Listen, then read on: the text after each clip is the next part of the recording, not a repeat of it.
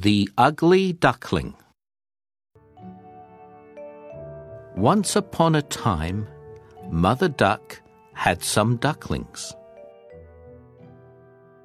The ducklings grew and grew, but one duckling grew too big. Mother Duck said, Go away. You are too big and too ugly. You do not belong here. Poor ugly duckling. He was so sad. He went to see Hen.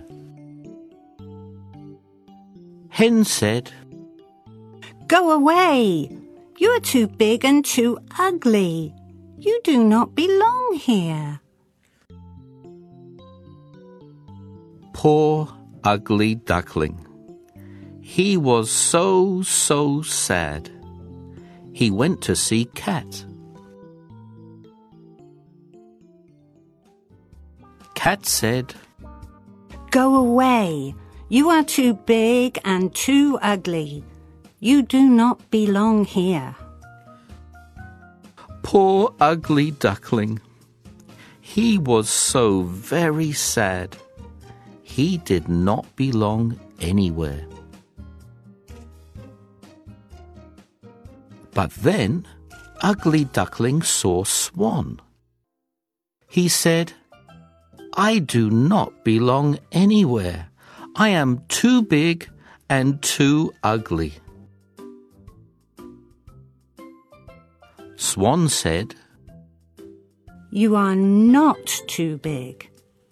You are not ugly. You are a swan, and you belong here with us. Duckling. Grow. Go away. Ugly. Belong. Poor. So.